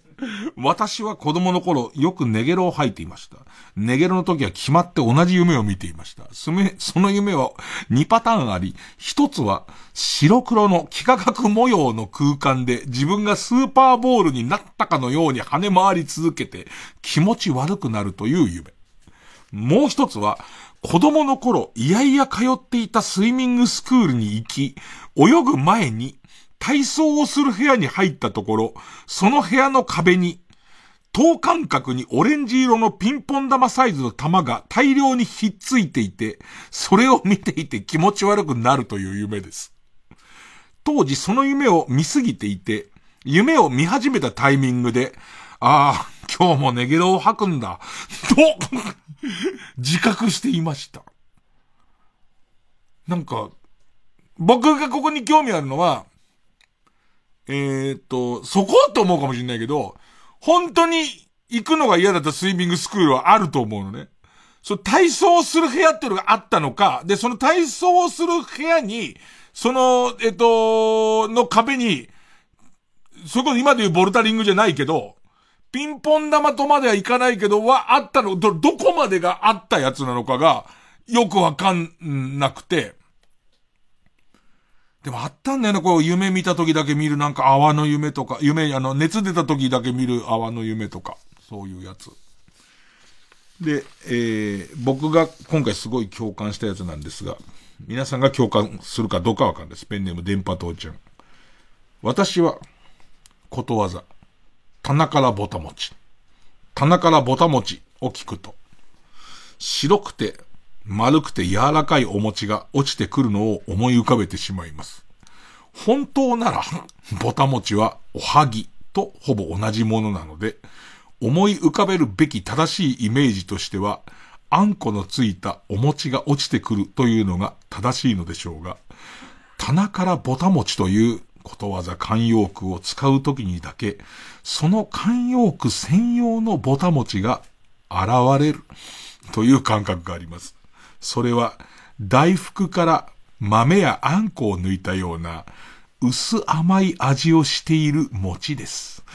食べたことはありませんが、酢甘が少し近いのかなと思います。これは、空のの一部でしょうか。空のの一種でしょうか。俺、全く同じっていうかね、棚から、これどれぐらいいるの？棚からぼたもちってことわざあるじゃんか。思いがけず、幸運に、えー、っと、恵まれること。棚からぼたもちって想像したときに、あの小豆の塊思い浮かべてないよね。どっちかっていうと大福だよね。どっちかというと大福に近いやつが落ちてくる感じがしてて、で、俺、この人と多分同じなんだと思うの。それはおかしいと思って以来、大福でもない。かといって、ぼたもちでもない。何か白い、大福的なお餅が落ちて、同じ和菓子屋じゃね？いや、みんなが違うって俺は電波塔さんと同じ和菓子屋だと思う。棚からぼた餅って絶対さ、ボタってやつ落ちてきてないよね。あの、周りをちょっと粉でこうとした。なんなら、ちょっとそれの硬くなったやつ、大福的な餅の少し硬くなったやつ、落ちてきてないごめんごめん。俺らのだ、俺らの和菓子屋はそうなんだもん、その感じ。さあ、じゃあ、もう一個行きましょうかね。えー、ペンネーム、とんかつ煙突。伊集院さん、こんばんは。うちのベランダから、私が昔通っていた小学校の渡り廊下が見えます。当時私は教室に入ることができず、ほとんどの時間をその渡り廊下で過ごしていました。不登校とか、保健室登校という言葉がまだない時代でしたので、登校した後は、その渡り廊下で、立ったり座ったりしていました。渡り廊下からも、うちのベランダと自宅のカーテンが見えます。うちは昼間は誰もおらず、カーテンを閉め切っていたので、渡り廊下で立ったり座ったりしながら、カーテンの向こうに自宅でくつろぐ自分がいるのではと想像したりしていました。卒業後しばらくして、その小学校が廃校となりました。校庭には雑草が茂り、渡り廊下も老朽化していくのがベランダから見えました。私は高校にも馴染めず、ある日日中から、日中、ベランダから、家のね、ベランダから小学校を見ると、誰もいない渡り廊下に、自分がいるように見えました。そこにいる自分は小学生ぐらいで、半透明で、死んだような目で、立ったり座ったりしていました。大人になった今でも、洗濯物を干すときや、夜一服するとき、ベランダから渡り廊下を見ると、あの頃の自分がいる時があります。今年になって小学校の取り壊しが決まりました。見るたびに思い出して辛かったでしょ？亡くなったらスッキリするわよ？と、親は言うのですが、私は取り壊される前に、どうにか渡り廊下にいるあいつを助けたいと思っています。ただ方法がわかりません。変な話で申し訳ありませんが、伊集院さんはどう思われますか？急にっていうね。急にっていうね。いやいや、こんななんです。こんな、こんなですよ。いや、僕はちょっと違うのかもしれないんですけど、まあ今ちょうど甲子園の季節じゃないですか。高校野球やってるじゃないですか。自分が、えー、っと、一年生の部員の時のもうこの高校の野球部についていけないなって思い始めてる時の、えー、っと、新人も入ってくる秋の大会の最後の試合で、えー、ネクストバッターズサークルで、伊集院代打、まあ伊集院田中ね、田中次代打行くぞって言われて、えー、っと、このままだとコールド負けになる。で、ランナーが二塁三塁で、ワンアウト二塁三塁で、前のバッターが吉田先輩と先輩で、でいて、僕はちょっと多少打撃には自信があったんですけど、他が全部ダメで、で、えー、っと、お前の一打で要するに、コールド負けを阻止してこいって言われるんですよ。要するにここで僕が打って1点なり2点なり入ると、コールド負けではなくなる。7点差からコールドなんで。ね。でしたら前で、結構、その、珍しく最後のやる気みたいなのを出して、ネクストバッターズサークルで、えっ、と、まあ、バットをブンブン振りながら待ってたら、カキーンと音がして、すげえいい音がして、したサードライナーでダブルプレイでそのまま試合が終わったんです。で、その時になんかこう自分がすごい気が抜けちゃって、ずーっとぼんやりしちゃって、田中!って山本先輩が、田中挨拶だ!って言われて初めて、はっ!てなって、えっ、ー、と、終了の挨拶に行ったっていうシーンが克明に覚えてるんですけど、たまに芸能に入って、なんかうまくいかないことが続いて、夏のある日ぼんやりしていると、してて、はっ!てなった時に、あそこに今いたんじゃないかっていう感じになる。その、はっ!ていう感覚がするときに、ぼんやりして、はってなるたびに、あれ？ネクストバッターズサークルと、こう、なんとの、編集されるみたいな感覚があって、どうにか、前の吉田先輩のサードライナーをどうにかできないかっていうのはすごい思うよ。どうにかできないか。だから、ネクストバッターズサークルで、吉田先輩に、あの、インコース捨てていこうって言ってれば起きてないことだから、って思ったりとかするから、ちょっと、ちょっとだけわかるよ、ね。あとあの、餅、餅は、確かに味が薄い。すごい味が薄い。食べたことはない。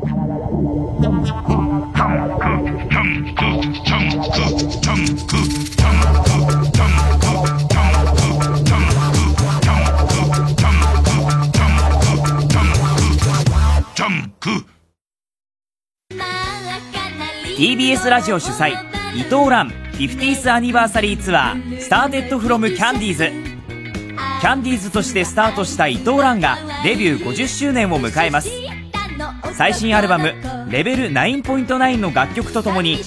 今もなお輝き続けるキャンディーズナンバー満載でお送りする50周年記念ツアーを開催。8月19日土曜日神奈川芸術劇場。9月2日土曜日東京国際フォーラムホール A はスペシャル公演。チケットは好評販売中。詳しくは TBS ラジオホームページのイベント情報まで。いつでもポッドキャストで TBS ラジ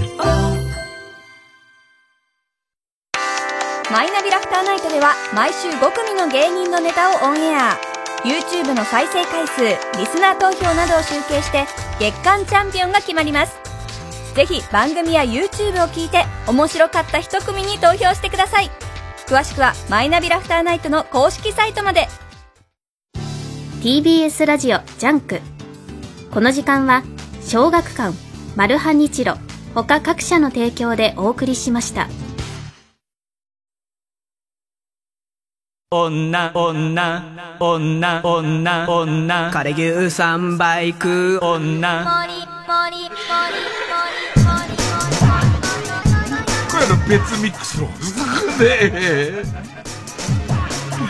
別ミックスの途中に当時 AD だったえーっと柳沢くんの携帯に携帯の留守電に入ってた外国人の女の人のえーっと社長さん果実はありがとうございますっていうねいやー、まあこれなんとかプレゼント企画をすることで、捨てちゃうのもね、でも、多分ブックオフは買い取ってくれないもんね、おそらくね。こんな得体の知れないやつね。プレゼント。また宮崎プロデューサーがスペシャルウィークにプレゼントしたいって言ってますけども、何度言ったらわかんだよ。ないんだよ、スペシャルウィークみたいな。ある切れ味の鋭い上司が辞めたんだよ。あれは。ね。で、その結果、終わりじゃねえかよ。